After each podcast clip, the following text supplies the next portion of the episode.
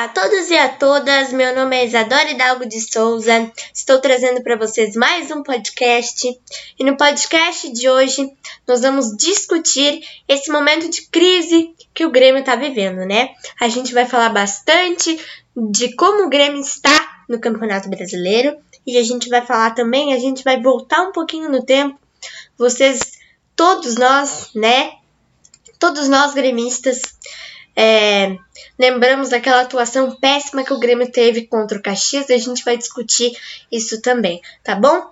Curta, comente, compartilhe, vai me ajudar bastante. Me siga aí é, na plataforma SoundCloud, que é onde eu posto esses podcasts para vocês, né?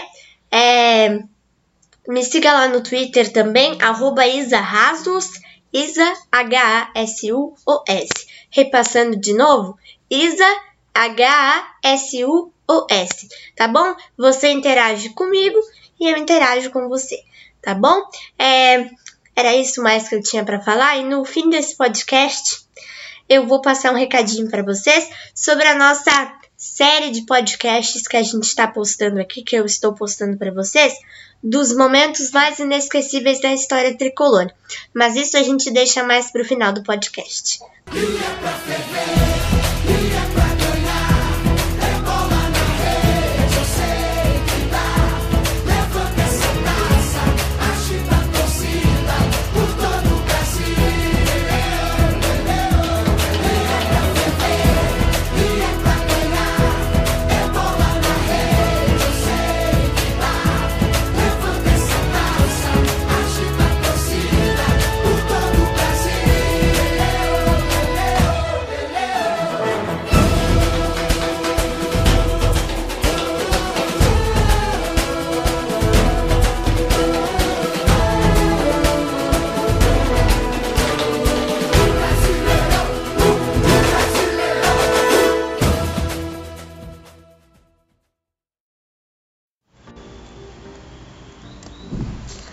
Bom, gente, então vamos começar voltando no tempo, como eu disse para vocês, no dia 30 de agosto, né? Que foi o dia do segundo jogo da final do Campeonato Gaúcho, né? Que o Grêmio fez aquela atuação, digamos que reconhecível, né? Contra o Caxias, né, gente? O Grêmio saiu na frente, ganhando de 1 a 0 e tomou o 2 a 1 a sorte nossa é que nós fomos tricampeões pela vantagem, né? A gente tava com. É, até toma, tomarmos os dois gols do Caxias, a gente estava com 3 a 0 no placar agregado, pela vantagem de 2 a 0 no primeiro jogo. Aí a gente tomou os dois gols do Caxias e ficamos com 3 a 2 no placar. E nós fomos. É, nós fomos tricampeões, né? Mas o Grêmio começou a ter essas dificuldades, né? No dia 12 de agosto, que foi naquela partida contra o Ceará. Tudo bem que o técnico Renato usou reservas naquele jogo, mas a gente já percebeu uma mudança, né? Aí a gente teve o jogo contra o Corinthians, que até o o Diego Souza perdeu um pênalti.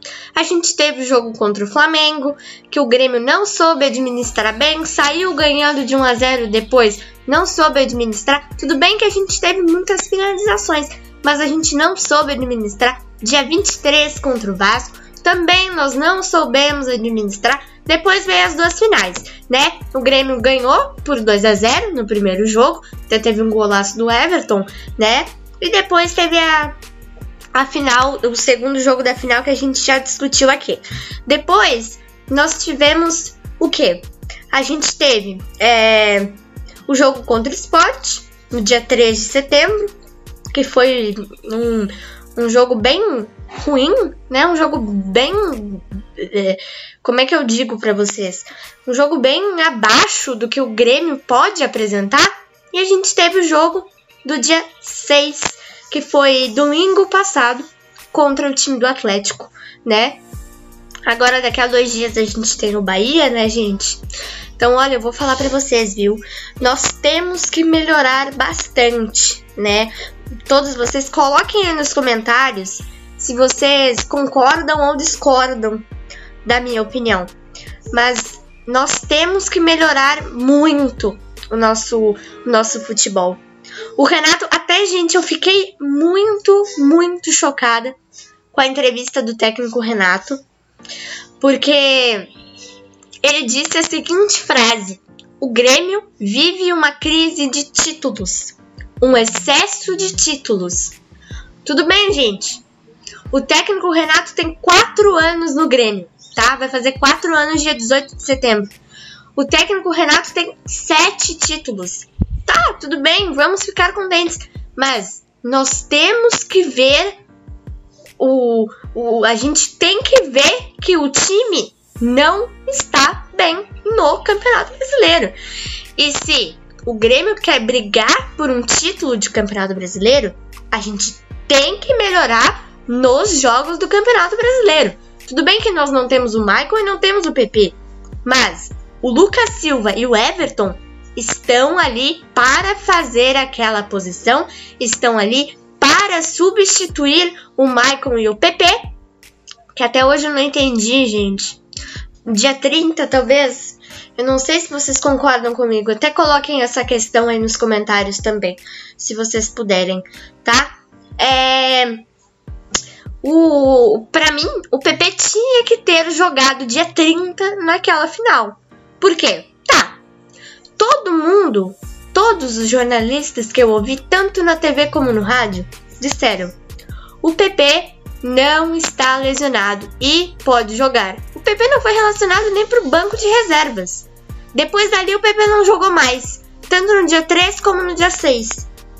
Né? Então, o Lucas Silva e o Everton eles têm que ter a disposição que o Michael e o PP têm. A disposição, a vontade de jogar, né? Até por favor, gente, coloquem aí nos comentários a opinião de vocês, que eu estou muito curiosa para saber, né? Coloquem aí nos comentários se vocês concordam ou discordam da minha opinião. Mas a questão é, nós temos que ver que o time do Grêmio não está bem no Campeonato Brasileiro. E na semana que vem, daqui a oito dias, nós temos a nossa reestreia na Copa Libertadores. Então, nós temos que mostrar o nosso potencial no Campeonato Brasileiro enquanto há tempo. Porque dia 16 nós temos um jogo lá no Chile contra a Universidade Católica. Até vai sair podcast, fique ligado. E no dia 23 nós temos um Grenal. E olha que o time do Internacional, tudo bem que teve dois empates seguidos, mas o time do Internacional está muito bem no Campeonato Brasileiro, tá? Eu não estou defendendo o time do Internacional, mas nós temos que ver a realidade da situação, né? Tanto o técnico Renato como o vice-presidente, o vice de futebol do Grêmio Paulo Luz. Nós todos, tanto torcedores, como comissão técnica, como jogadores, temos que ver que o time do Grêmio não está bem no Campeonato Brasileiro. E nós temos que melhorar, porque daqui a oito dias nós temos a reestreia na maior competição de futebol da América do Sul. Eu encerro esse podcast com essa frase para vocês. Vamos refletir juntos essa frase, né? Se vocês concordam, deixem nos comentários. Se vocês discordam, também deixem nos comentários. Um beijo, um abraço para vocês e até o próximo podcast.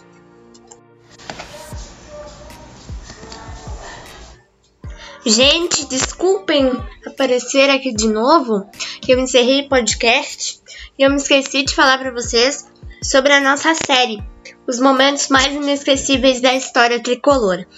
Uh, vocês podem ver ali que nós temos três episódios já postados mas serão 18 episódios.